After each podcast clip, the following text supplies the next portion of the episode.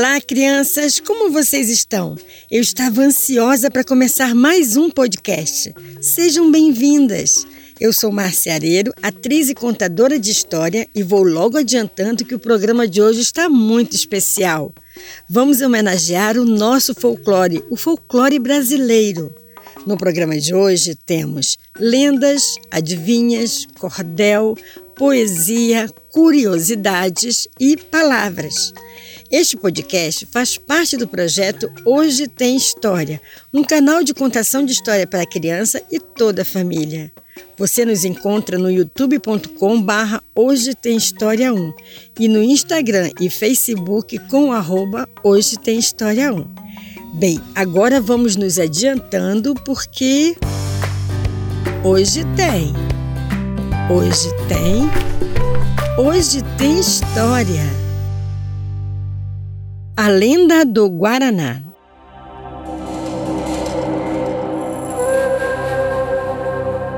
Era uma vez, num Brasil não tão distante, a tribo de índios Sataré-Maué, uma população que ainda existe no estado do Amazonas e tem crescido com o passar dos anos.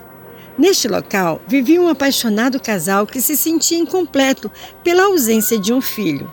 Eles decidiram então fazer um pedido para o deus Tupã, uma das grandes divindades, o deus do trovão.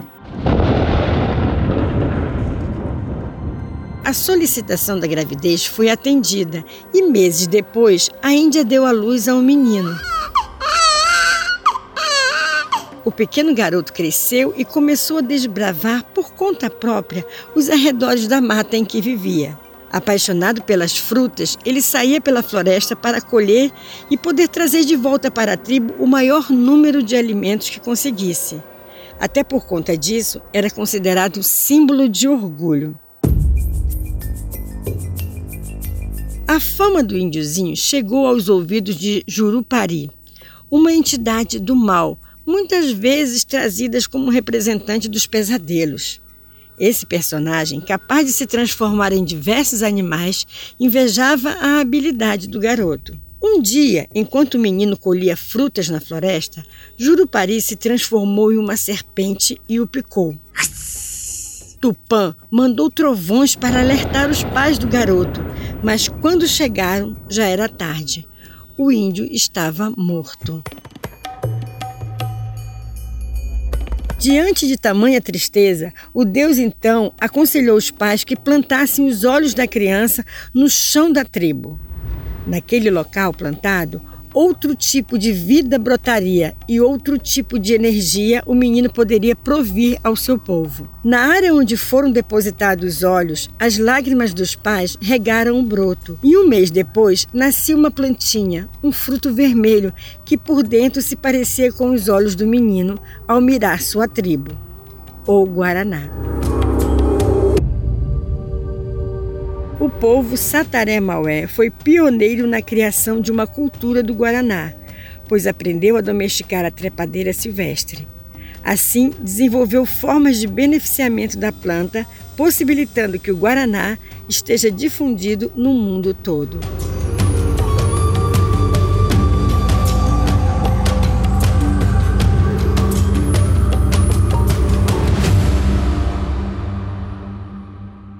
Adivinhas?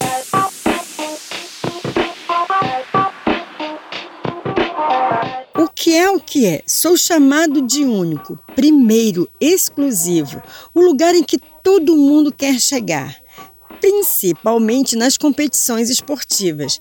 Mas eu fico exclamando entre o nada e o dobro. Quem sou eu? Tempo. O número um. Forma de ampulheta, para o tempo não faço careta. Deixo a areia me virar de ponta cabeça. Que número eu sou? Tempo. O número 8.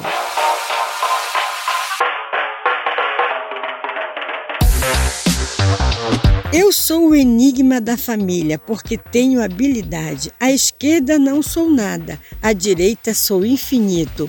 Qual número eu sou? Tempo. O número zero.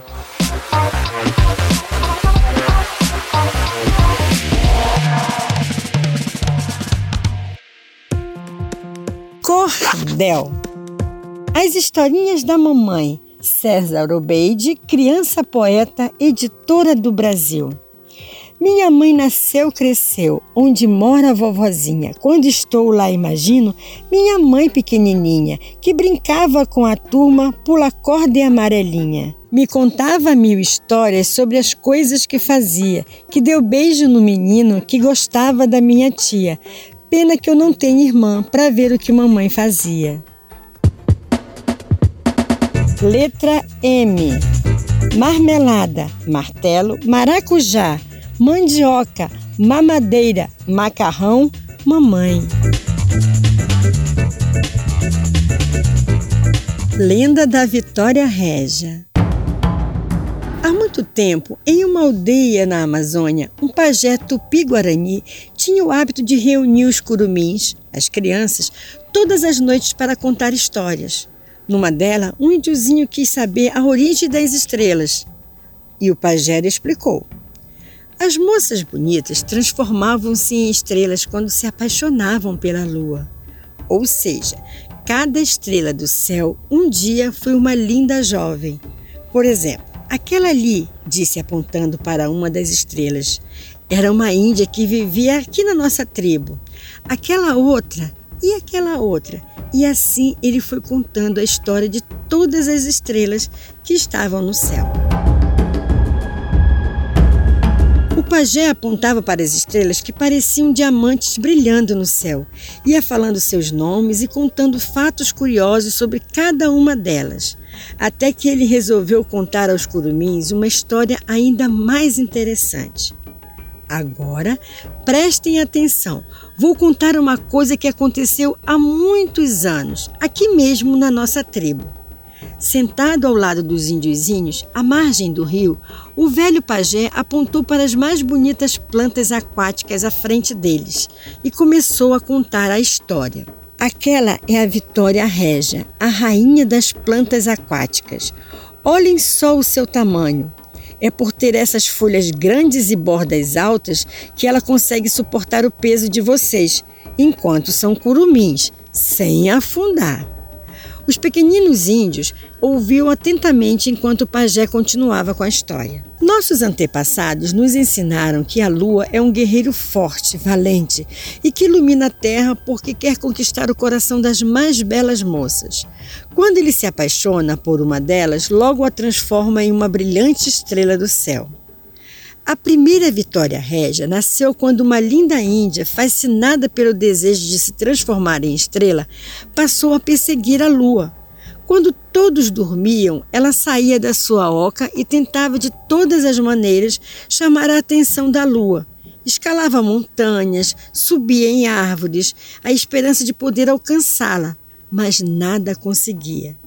A jovem índia não desistia. A cada dia procurava um lugar mais alto para subir.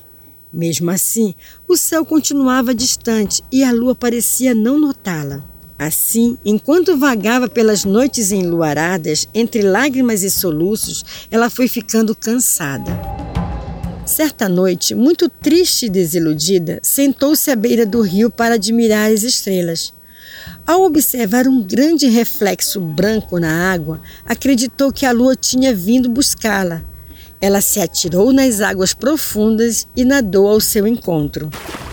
Durante muitos dias, os índios procuravam a bela Índia, mas de nada adiantou, ela nunca mais foi encontrada. Emocionada com o sentimento da jovem, a lua resolveu recompensá-la a Índia foi transformada em uma grande estrela, uma estrela diferente. Assim nasceu a estrela das águas, a Vitória Régia. Essa grande e bela planta que flutua com graça nas águas dos rios da Amazônia e à noite abre as pétalas de sua flor para receber os raios do luar.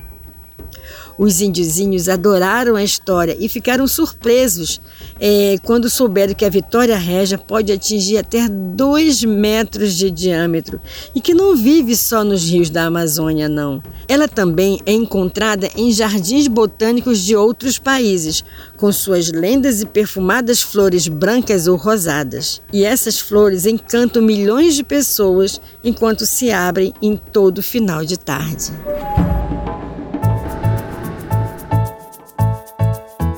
Poesia. Extraídas do livro Poeminhas da Terra, de Márcia Leite, Tatiana Moés, editora Pulo do Gato. Casa para morar. Junta sapé, junta taquara, junta vara, junta graveto.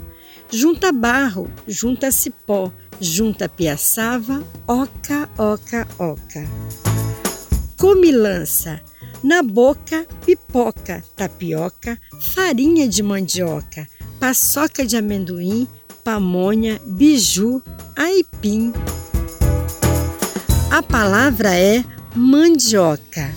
Mandioca, macaxeira, aipim, castelinha, uaipi, mandioca doce, maniva, pão de pobre, entre outros nomes, são termos brasileiros para designar a espécie Manió esculenta, a mandioca. Cada região do nosso Brasil dá um nome conforme a sua cultura. A mandioca é uma raiz muito suculenta, é a maior fonte de carboidrato depois do arroz e do milho, e um dos principais alimentos básicos do mundo em desenvolvimento. Com ela temos receitas deliciosas, como a farinha que faz a nossa farofa, o bolo doce de macaxeira, escondidinho de carne seca, tapioca. Hum, são tantas delícias que eu vou ficando por aqui, porque tá me dando uma fominha.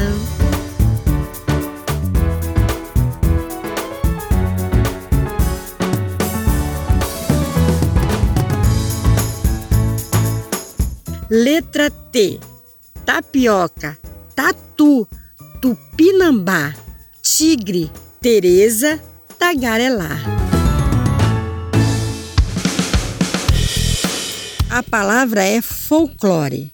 Aqui vamos falar um pouco do folclore brasileiro. Ele é sinônimo de cultura popular brasileira e representa a identidade social da comunidade através das suas criações culturais, coletivas ou individuais. É também uma parte essencial da cultura do Brasil. É o que nós conhecemos como as manifestações da nossa cultura popular, como os ritmos musicais, as danças, as lendas, entre outras. E o nosso programa chegou ao fim. Este foi o nosso 15º podcast. Aqui você encontra muito conteúdo para a criança e toda a família.